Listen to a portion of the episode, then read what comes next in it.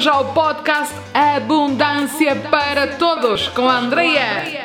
Estou feliz de ter-te aqui porque estás prestes a aprender algo novo, entrar em ação e levar a tua energia.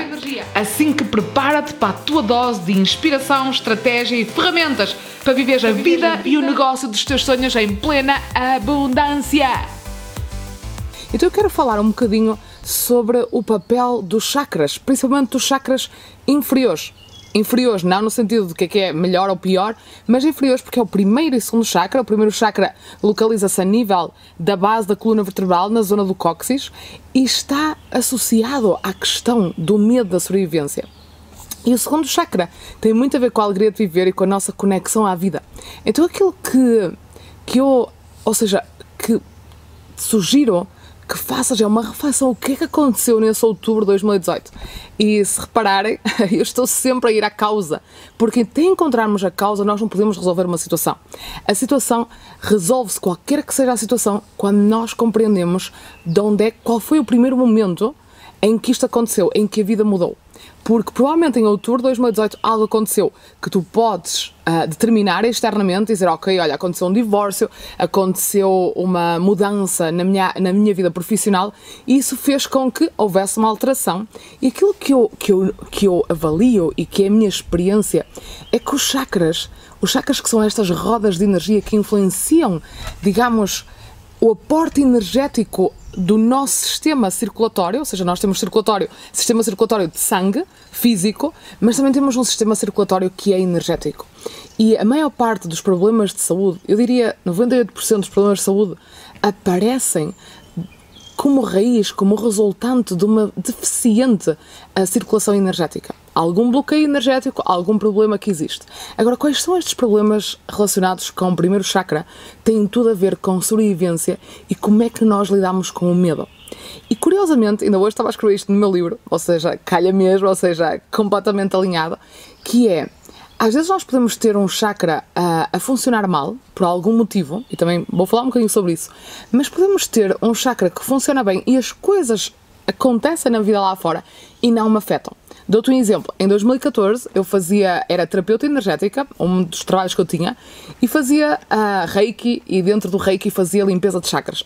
Aprendi essa competência que foi tão, tão importante para compreender como é que funciona realmente os problemas, a raiz dos problemas associado à nossa dimensão energética e depois à dimensão mental e emocional. E o que é que eu percebi? Houve um dia que apareceu uma cliente um, que me contou que estava desempregada. E eu pensei, ok, uma pessoa que está desempregada normalmente tem inseguranças, normalmente tem questões de sobrevivência, provavelmente vai ter o chakra, o primeiro chakra desalinhado ou em mau funcionamento.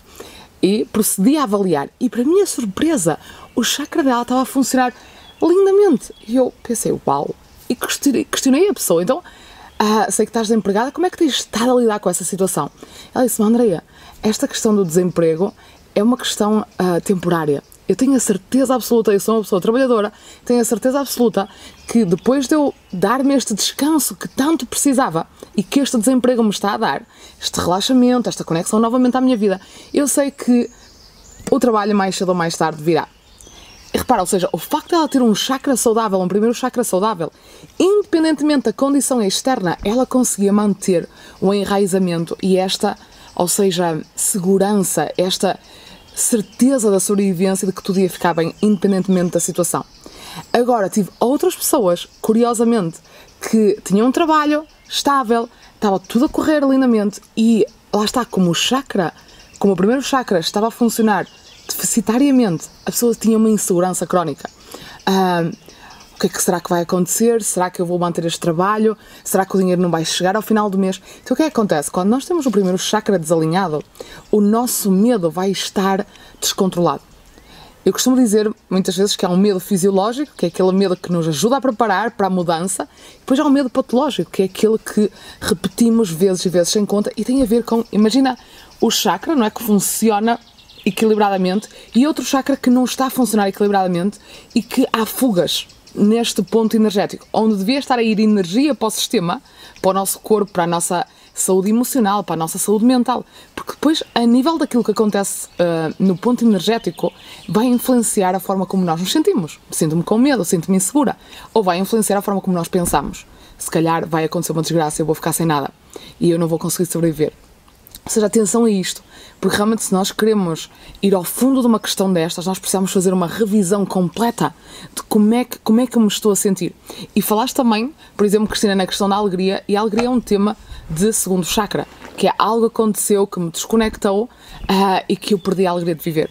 Então aqui, no segundo chakra, que também está tão altamente ligado ao dinheiro, também há uma fuga energética. Então, o que, é que acontece? Esta realidade interna que eu não sou consciente, porque está a acontecer dentro de mim, mas está a influenciar tudo aquilo que acontece lá fora. E se eu não trato esta parte interna dentro de mim, eu não vou conseguir lidar com as situações que estão a acontecer lá fora. Porque é quase como se eu sentisse eu não tenho o poder, não é? O dinheiro começa a desaparecer, começa a ter problemas de saúde, começa tudo, não é? A andar para trás, até que eu decido mudar. Seja, aqui grande, o grande desafio, quando nós estamos envolvidos neste medo crónico, é realmente dar-se conta, tomar consciência que eu sou maior que o meu medo. Que eu sou tipo, algo dentro de mim que é a minha alma, que tem força para resolver qualquer situação. E conectar com essa força da alma, conectar com essa esperança e depois decidir mudar de vida. E isto é algo semelhante, e eu sei que pode ser desafiante, principalmente se já tentamos tantas coisas, e se já tentamos tantas coisas e não conseguimos dar a volta, significa que provavelmente não vamos conseguir sozinhos, que temos que pedir ajuda. Seja pedir ajuda a um psicoterapeuta, seja pedir ajuda a um terapeuta energético, ou então, ou seja, aquilo, por exemplo, que eu descobri ao longo da minha caminhada é que terapias isoladas não chegam para mudar situações profundamente crónicas.